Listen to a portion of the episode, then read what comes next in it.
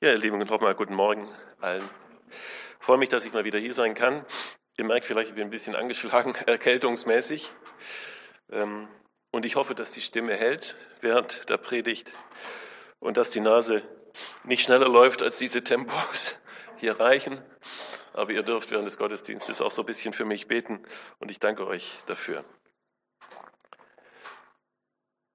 Und vergib uns unsere Schuld, wie auch wir vergeben unseren Schuldigern. Diesen Vers kennen wir, ja. Das ist aus, der, aus dem Vater unser, aus dem Gebet, das wir jeden Sonntag oder fast jeden Sonntag sprechen, so ein Ausschnitt. Und darüber möchte ich heute predigen. Das Vater unser ist ja irgendwie ein toller Wegbegleiter für unser Gespräch mit Gott, wenn wir nicht so richtig eine Richtung wissen, was soll ich sagen und uns die Worte fehlen. Jesus hat uns dieses Gebet gegeben. Und die Jünger, die Jünger baten ja Jesus regelrecht drum, Herr, lehre uns beten. Sie hatten ja Gebete nur gekannt aus den Synagogen, äh, wo die Pharisäer und die religiösen Führer so sehr, sehr extrovertiert gebetet haben, also sehr nach außen gerichtet gebetet haben. Und jetzt erleben sie Jesu und hören, wie er mit seinem Vater spricht. Aber lieber Vater, Papa, lieber Vater, das war ein ganz anderes Gebet. Und jetzt gehen sie zu Jesus und sagen, lehre uns beten. Und dann lehrt ihnen Jesus dieses tolle Gebet. Und im Zentrum dieses Gebetes steht die Bitte um das tägliche Brot in Verbindung mit der Vergebungsbitte. Und wenn wir so das Vaterunser einmal ganz bewusst so sprechen, dann merken wir, dass die Bitte um das Brot, also die Bitte um das, was wir täglich brauchen, verknüpft ist mit der Vergebungsbitte. Verknüpft ist mit der Schuldfrage im Grunde. Wenn wir lesen oder wenn wir beten, dein Name werde geheiligt, dann sind das so abgeschlossene Sätze am Anfang. Dein Name werde geheiligt, dein Reich komme, Punkt, dein Wille geschehe wie im Himmel so auf Erden. Und dann kommt unser tägliches Brot gib uns heute und vergib uns unsere Schuld, wie auch wir vergeben unseren Schuldigen. Also ich kann scheinbar nicht um das Brot, um die täglichen Dinge bitten, ohne meine ganz persönliche Schuld mit dem Geber geklärt zu haben. Und ich möchte euch einmal nur diesen einen Vers heute so im, oder diesen Vers herausstellen des Vater unsers und über den Inhalt mit euch so nachdenken. Weil wir dieses Gebet ja so auswendig kennen, ganz, kennen, ganz oft auch sprechen, äh, ist, denke ich mal, ganz gut darüber nachzudenken, was wir da, was wir da sagen, was wir da sprechen. Und vergib uns unsere Schuld. Es wäre einmal interessant zu klären, haben wir da eigentlich alle das gleiche Verständnis von Schuld oder was Sünde ist. Was ist da überhaupt gemeint? Denn bevor wir über Vergebung reden, sollten wir das erstmal klären, was mit Schuld gemeint ist. Es ist ja irgendwie nicht so, äh, irgendwie ist es aus der Mode gekommen, über, über Schuld und Sünde zu reden. Vielleicht reden Menschen auch deshalb sehr wenig über Sünde, weil vielleicht zu viele Märchen auch darüber erzählt worden sind, als ob zum Beispiel Sünde all das ist, was den Menschen Spaß macht. Oder als ob Gott ein so ein sündenstrafender Übervater ist, der im Himmel ist und auf uns runterschaut, wo wir den Kindern schon das Lied beigebracht haben. Ich kenne es auch aus meiner Kindheit. Pass auf, kleines Auge, was du siehst. Pass auf, kleines Ohr, was du hörst.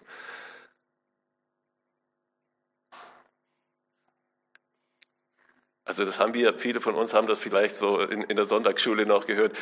Ich staune, dass es keinen größeren Schaden angerichtet hat, aber gut ist es nicht. Also es trifft es nicht, was mit Gott gemeint ist. Und dieser liebende Gott ist ein anderer als der Pass auf Gott.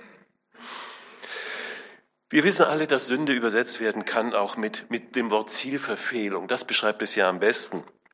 Und im Grunde beten wir im Vater unser und vergib uns, dass wir unser Ziel verfehlt haben. Also die Vergebungsbitte konfrontiert uns mit, mit dem Wesen der, der Schuld. Und Schuld gehört ja seit dem Sündenfall äh, zum Menschsein dazu, wesenhaft dazu. Etwas, was nicht irgendwo so an uns klebt und wir wieder abstreifen könnten, sondern es durchdringt unser ganzes Menschsein.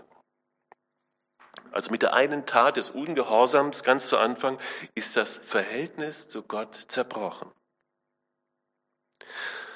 Und der Mensch kann diese, diese, seine Entscheidung von damals nicht mehr rückgängig machen, es ungeschehen machen. Sünde hat so etwas Endgültiges. Und Schuld hat nun mehrere Dimensionen, die wir einmal beleuchten sollten, weil ich nur so Schuld verstehen kann und auch die Vergebungsbitte nur dann verstehen kann. Ich habe dazu drei Punkte. Erstens, Schuld ist irreparabel. Also ich, ich kann sie nicht wieder gut machen. Jeder Mensch hat ja so ein elementares Bedürfnis, Schuld wieder gut zu machen gegenüber seinen Mitmenschen. Und irgendwie funktioniert das auch manchmal ganz gut. Aber was im zwischenmenschlichen Bereich vielleicht noch möglich ist, das geht im Verhältnis zu Gott nicht. Weil Schuld immer auch vor dem Angesicht Gottes geschieht. Ist Schuld immer etwas, was ich selber nicht reparieren kann. Uns allen ist der Garten, der Zugang in den Garten Eden versperrt. Keiner kommt da rein. Keiner kann mehr in diesen Zustand der Unversehrtheit zurückkehren. Das ist so die tiefste Dynamik der Schuld, dass wir etwas getan, getan haben, was im allertiefsten nicht mehr rückgängig gemacht werden kann. Und zweitens, Schuld ist nicht nur individuelle Schuld, sondern Schuld ist immer auch ein Verhängnis.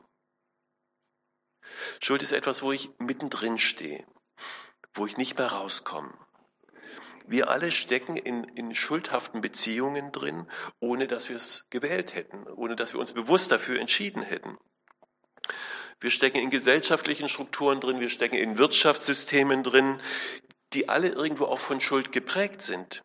Und wenn wir uns dann so über Machenschaften von Konzernmanagern manchmal aufregen und die Nase rümpfen, wenn wir über die Versäumnisse der Politiker uns ärgern und schimpfen, wenn wir uns Gedanken machen über Umweltprobleme und Klimakatastrophe, dann müssen wir bei tiefem Nachdenken feststellen, dass wir da irgendwie alle mittendrin stecken in diesen schuldhaften Verstrickungen. Ich weiß nicht, wenn wir über diesen Teppich gehen, ob der nicht in äh, Bangladesch äh, von Frauen gefertigt wurde, die nicht mehr als einen Hungerlohn bekommen haben. Ob mein Sakko in Indien hergestellt wurde, wo vielleicht Kinder dran gearbeitet haben.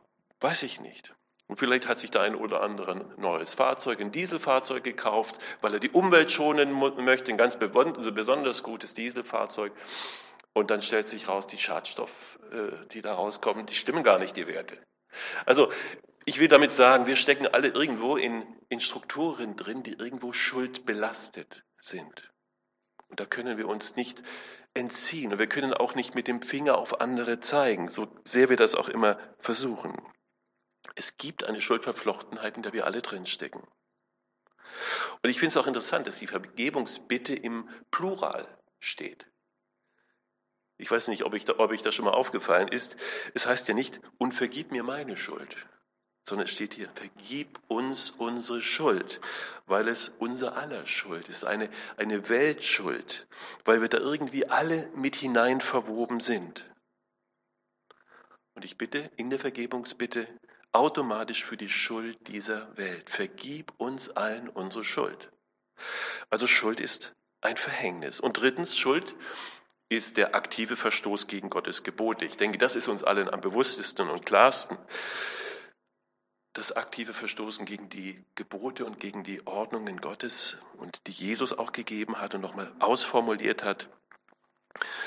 Aber wo wir leicht in vielen Dingen sagen, also ich glaube, ich bin da ganz gut dabei. Also ich glaube, viele Gebote halte ich. Also ich bemühe mich zumindest, diese Gebote auch in meinem Alltag zu leben da wird noch etwas anderes, viel, viel bedrängender und umfassender, nämlich das, was Jesus brandmarkt in, in seiner Predigt vom Weltgericht, wo er so die Passivität brandmarkt, wo er sagt, ich bin hungrig gewesen und ihr habt mir nicht zu essen gegeben. Ich bin ein Fremder gewesen und ihr habt mich nicht beherbergt. Ich bin krank und im Gefängnis gewesen und ihr habt mich nicht besucht. Und die Jünger sagen, ja, also langsam. Alles haben wir getan für dich. Und da merken Sie, Jesus identifiziert sich mit den Mitmenschen, mit den Menschen um uns herum. Das, was wir diesen Menschen tun, das haben wir Jesus getan. Ja, dieses, diese Passivität, das Unterlassen.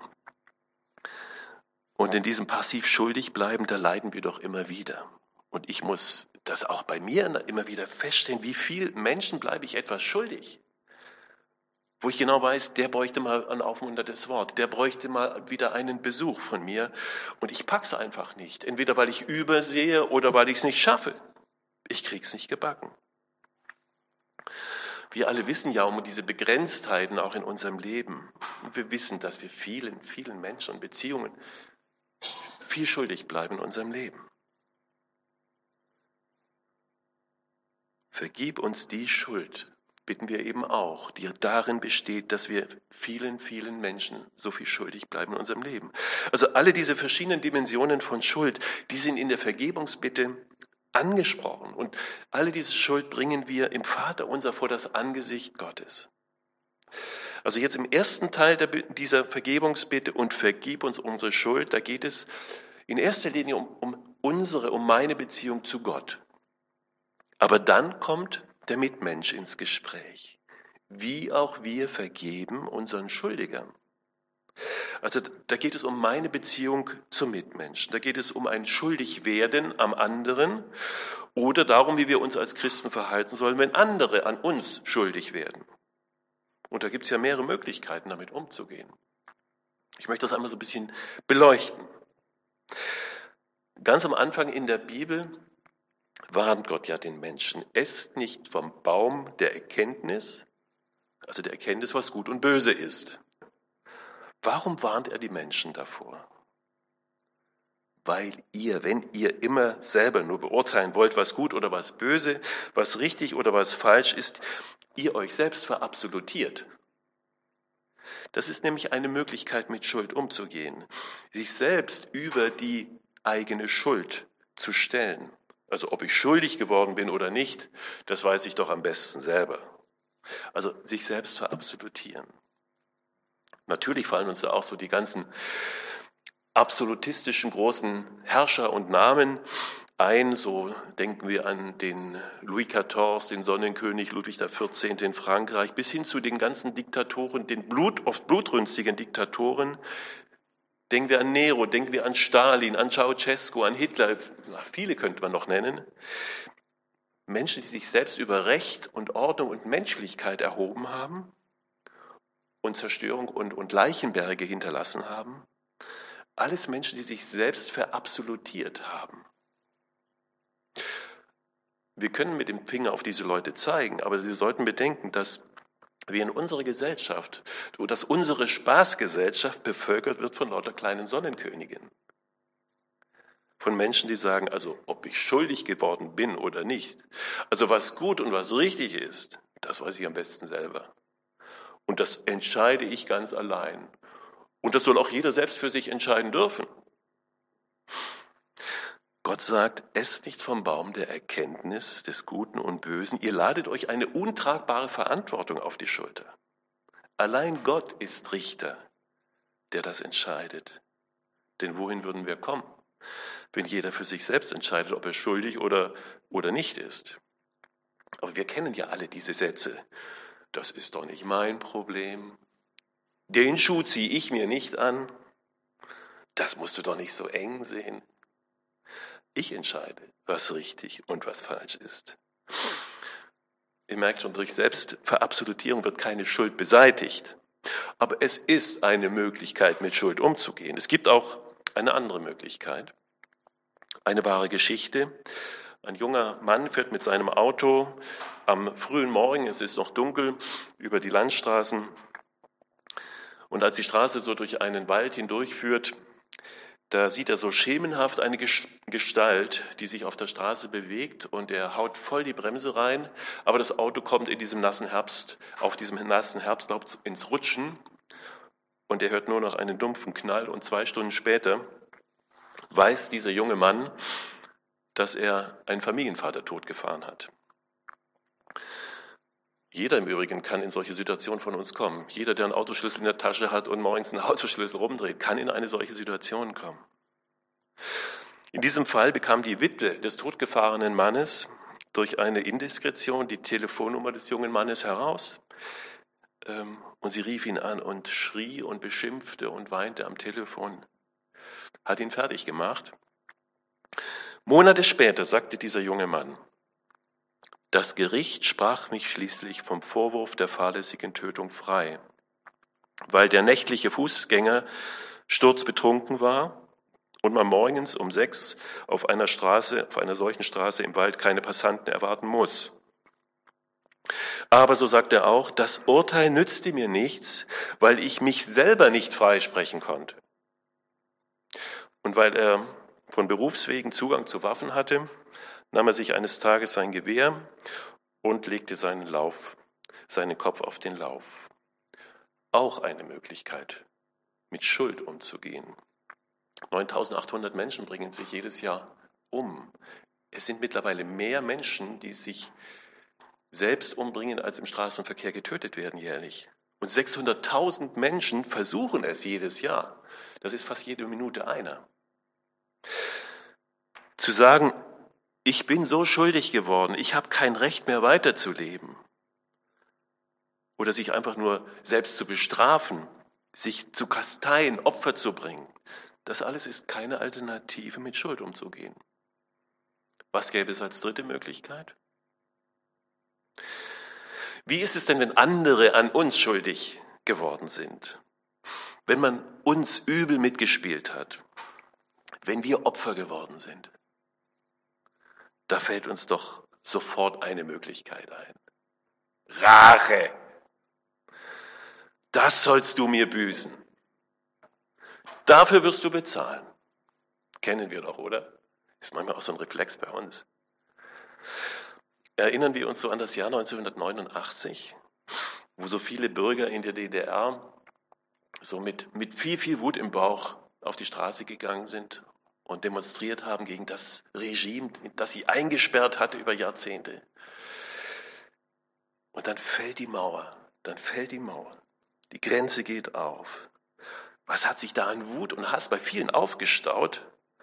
Und jetzt hätte man denken können, Rache die knüpfen wir jetzt an der nächsten Laterne auf. Diese ganzen kleinbürgerlichen DDR-Bonzen in der, in der Regierung haben sie nicht gemacht. Hätte uns wahrscheinlich auch nichts genützt. Aber hätten die es nicht irgendwie verdient gehabt? Ein bisschen Verständnis hätte man doch schon haben können. Der schwarze Baptistenpastor und Menschenrechtler Martin Luther King sagt, Rache? Nein. Ich zitiere mal, was er gesagt hat. Martin Luther King sagt, Rache ist mir nicht radikal genug. Ja, was denn dann? Rache geht nicht an die Wurzel. Vergeltung erzeugt nur das, ich zitiere immer noch, Vergeltung erzeugt nur das, was sie verhindern will, neue Gewalt und verhindert, dass neue geordnete und versöhnte Verhältnisse entstehen.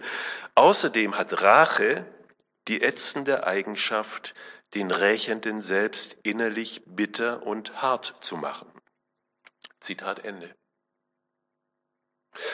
Und ich, als ich das so gelesen habe, dachte ich, pff, ja, da fallen mir ein paar ein in, meiner, in meinem Bekanntenkreis, wo sich Eltern und Kinder, also Vater und Sohn, ja, bekriegen, fast bis aufs Messer, wo ein Rachefeldzug nach dem anderen gezogen wird.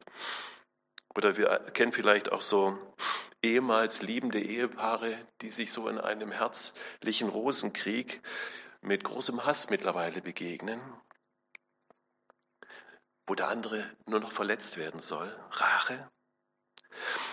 Und jetzt sagte Martin Luther King das und man kann feststellen, das trifft zu. Rache hat wirklich die seltsame Eigenschaft, den Rächenden selbst aufzufressen. Also Rache ist auch keine Alternative. Ja, jetzt habe ich mehrere Alternativen angesprochen, mit Schuld umzugehen, aber allesamt sind, wirklich, sind keine wirklich guten Alternativen. Was wäre denn eine gute Alternative? Macht euch mal Gedanken, ich muss mal kurz schneuzen.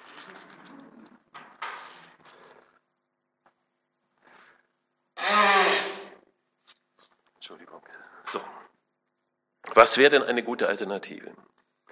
Ich habe euch von diesem jungen Mann berichtet, der einen Familienvater totgefahren hat, der seine Stirn auf den Gewehrlauf gelegt hatte, um sich umzubringen. Und der erinnerte sich just in diesem Moment an etwas, oder sagen wir, ein Engel tippte ihm auf die Schulter, wo eine Stimme sagte, warum willst du dich für etwas umbringen, wenn ein anderer dafür schon gestorben ist? Jesus von Nazareth, der seine Jünger dieses Gebet lehrt, ist stellvertretend und sühnend für alle gestorben. Dieser freiwillige Tod dieses einen, das ist die allgemeingültige, universalgültige Sühne, Bezahlung für alles, was, was Menschen getan haben, was sie gerade tun, was sie noch tun werden. Ein für allemal gesühnt. Das ist logisch nicht zu fassen. Das ist mit dem Verstand nicht zu fassen. Das dürfen wir wirklich immer wieder auch zugeben als Christen. Es sind damals zur Zeit Jesu in Palästina viele gekreuzigt worden. Und die Frage stellt sich ja wirklich, was hat denn dieser freiwillige Tod eines palästinensischen Zimmermanns im Jahr 33 nach Christus mit mir zu tun? Also historisch betrachtet nichts. In dem Moment aber, wo der Schöpfer des Universums sagt, der gesagt hat, auch esst nicht vom Baum der Erkenntnis, wenn dieser Schöpfer des Universums sagt, wer sich auf den Tod dieses Jesus beruft, der darf sich darauf berufen wie auf einen Rechtstitel. Der darf so einen Anspruch anmelden und sagen, dieser Jesus soll auch für mich gestorben sein. Der soll auch für mich bezahlt haben. Und ich weiß ja, dass in meinem Leben so viele Dinge nicht in Ordnung sind, wo ich in so vielen Bereichen nicht genüge. Nicht als Ehemann, nicht als Vater, in meinen Beziehungen sonst wo. Vieles liegt im Argen, aber ich weiß, Jesus genügt. Und er hat sich für mich gegeben, bis in den Tod am Kreuz. Man kann es auch anders ausdrücken. Im Sterben Jesu hat Gott einen Scheck ausgestellt. Ein Scheck, auf dem drauf steht, Vergebung in unbegrenzter Höhe. Johannes der Täufer, der hat das einmal gesagt, in Johannes 1 können wir es nachlesen, Vers 16. Er sagt, von ihm, von diesem Jesus haben wir genommen Gnade um Gnade. Gnade um Gnade. Da kommt das so ein bisschen deutlich in der Formulierung im Ansatz, dieser Gedanke des Abhebens. Abheben in unbegrenzter Höhe. Gnade um Gnade. Gnade. Also eine Kreditkarte mit unbegrenzter Deckung ist ja auch was Schönes. Ich kann Vergebung in unbegrenzter Höhe abheben. Diesen Scheck hat Gott unterschrieben mit dem Blut Jesu. Wichtig ist nur, dass auf diesem Scheck mein Name draufsteht als Empfänger. Das muss ich dann selber, da muss ich mich selber kümmern. Das darf ich dann selber entscheiden. Und wenn ich glaube, dass dieser Tod Jesu von Nazareth etwas mit mir zu tun hat, dann brauche ich mich ja auch gegenüber dem anderen nicht aufspielen. Wenn er an mir schuldig geworden ist, brauche ich mich als Richter nicht über ihn erheben ihn verurteilen oder vielleicht mal gnädigerweise so Gnade vor Recht ergehen lassen. Nein, ich bin doch in der Rolle des begnadigten Sünders, dem Vergebung geschenkt wurde und der deshalb überhaupt keine Schwierigkeit damit haben sollte, dieses Geschenk einfach durchzureichen, weiterzugeben. Und vergib uns unsere Schuld, wie auch wir vergeben unseren Schuldigern. Ich bin der Empfänger eines Geschenks und ich reiche einfach nur das durch, was auch nur mir geschenkt wurde. Also wir merken, die Vergebungsbitte ist die einzige Bitte im Vater unser, die auch mit einer Selbstverpflichtung verbunden ist. Wie auch wir vergeben. Ich verpflichte mich, durchzureichen, weiterzureichen. Ich kann nicht um die Vergebung meiner eigenen Schuld bitten und gleichzeitig in irgendwelchen Rachegedanken äh, gegenüber meinen Schuldigern festhalten. Oder vielleicht auch an einer Opferrolle festhalten. Es geht nicht. Und dann ist ja noch die spannende Frage, wie oft muss ich denn vergeben? Also ich weiß nicht, wie oft ihr das so schafft. Äh, ihr lebt ja auch in Beziehungen, ihr seid verheiratet. Äh, meiner Frau kann ich, ich sag mal, zweimal, vielleicht dreimal vergeben. Und den Kindern auch dreimal. Gut, in der Pubertät sechs, siebenmal, aber geht. Aber dann ist auch gut, oder? Das, alles andere wird mich überfordern. Aber jetzt lesen wir ja bei Matthäus in Kapitel 8, dass ich 70 mal 7 mal verzeihen soll. Also unendlich oft.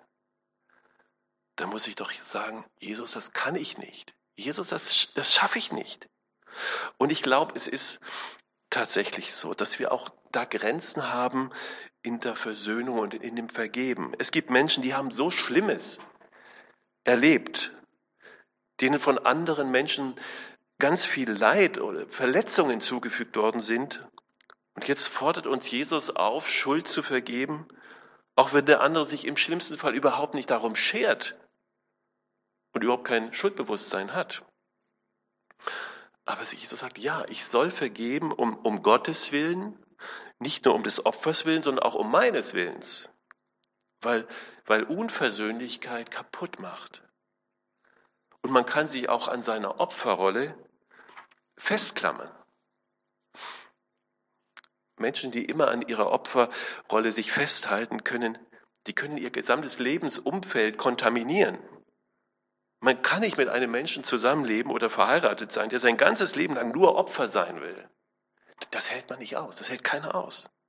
Das zerstört Beziehungen. Um seiner selbst willen will Gott ihn zur Vergebung leiten. Unabhängig davon, ob der andere jetzt ein Unrechtsbewusstsein hat oder nicht. Mein, äh, ein guter Freund von mir ist in der Seelsorge, in der Eheseelsorge, Eheberatung tätig, in der christlichen Eheberatung tätig. Und da ist das ein ganz, ganz wichtiger Aspekt. Ja, ich sage, es gibt Situationen, wo ich ehrlicherweise sagen muss, ich kann jetzt nicht, ich kann es nicht verzeihen. Da ist eine Wunde, die braucht einfach Zeit zu heilen. Und Zeit ist wirklich ein zutiefst biblischer Faktor, das dürfen wir auch sagen an dieser Stelle. Gott lässt uns diese Zeit. Zeit kann ein Element der Heilung sein, aber ich kann eines tun, ich kann eins tun, ich kann dem anderen die Vergebung durch Jesus Christus zusagen. Wo ich sage, ich schaffe es im Moment nicht, dir zu verzeihen, aber ich darf dir sagen, Christus hat auch dir verziehen. Und vergib uns unsere Schuld, wie auch wir vergeben unseren Schuldigen.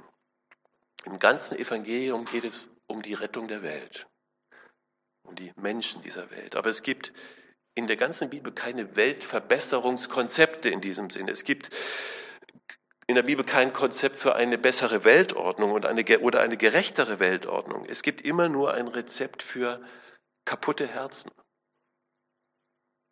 Das Evangelium setzt mit der Heilung der Welt immer zuallererst beim, bei mir, beim eigenen Herzen an. Und dieses Gebet, das Jesus seinen Jüngern gelehrt hatte, konnte nur er selbst ihnen lehren. Und gerade auch dieses, diese Vergebungsbitte, nur er selbst konnte das so aussprechen, weil er ganz persönlich dafür einsteht, dass diese Bitte auch erfüllt werden kann weil er dafür persönlich eingetreten hat, ist. Und ich stehe im Vater unser vor Gott und darf mit ihm über meine Schuld sprechen. Das finde ich so toll. Und ich werde sie nicht nur los, ich kann mit ihr, mit ihm darüber reden, weil ich dieser Liebe Gottes gegenüberstehe und einem Herrn gegenüberstehe, der diese Schuld am Kreuz ertragen und getragen hat. Und wenn wir nachher dieses Vaterunser miteinander sprechen, dann dürfen wir uns auch so eins machen. Wenn wir sagen, unser Vater, dann ist es unser Vater. Wir alle sind Menschen, die Vergebung empfangen haben. Wir sind schuldig, aber wir haben Vergebung empfangen. Dieses Gebet eint uns auch als Gemeinde und Geschwister. Ich möchte jetzt kurz still werden im Gebet und dann lasst uns dazu aufstehen, wollen wir das Vaterunser gemeinsam sprechen. Danke, Jesus Christus, dass du uns dieses Gebet geschenkt hast. Und dass wir in aller Verschiedenheit so vor dich treten dürfen und dass wir uns darin eins machen dürfen, dass du uns als Sünder vergeben hast, dass du uns durch dein Tod am Kreuz, durch die Auferstehung wieder hineingenommen hast in die Gemeinschaft mit dir und dass du das geheilt hast, was kaputt gegangen war und dass die Zielverfehlung gewichen ist in eine Zielverfolgung zu dir hin. Das ist deine Liebe und dafür danken wir dir. Und jetzt wollen wir dieses Gebet gemeinsam sprechen, das du uns, Herr, gelehrt hast. Unser Vater in dem Himmel, geheiligt werde dein Name, dein Reich komme, dein Wille geschehe, wie im Himmel, so auf Erden. Tägliches Brot gib uns heute und vergib uns unsere Schuld, wie auch wir vergeben unseren Schuldigern.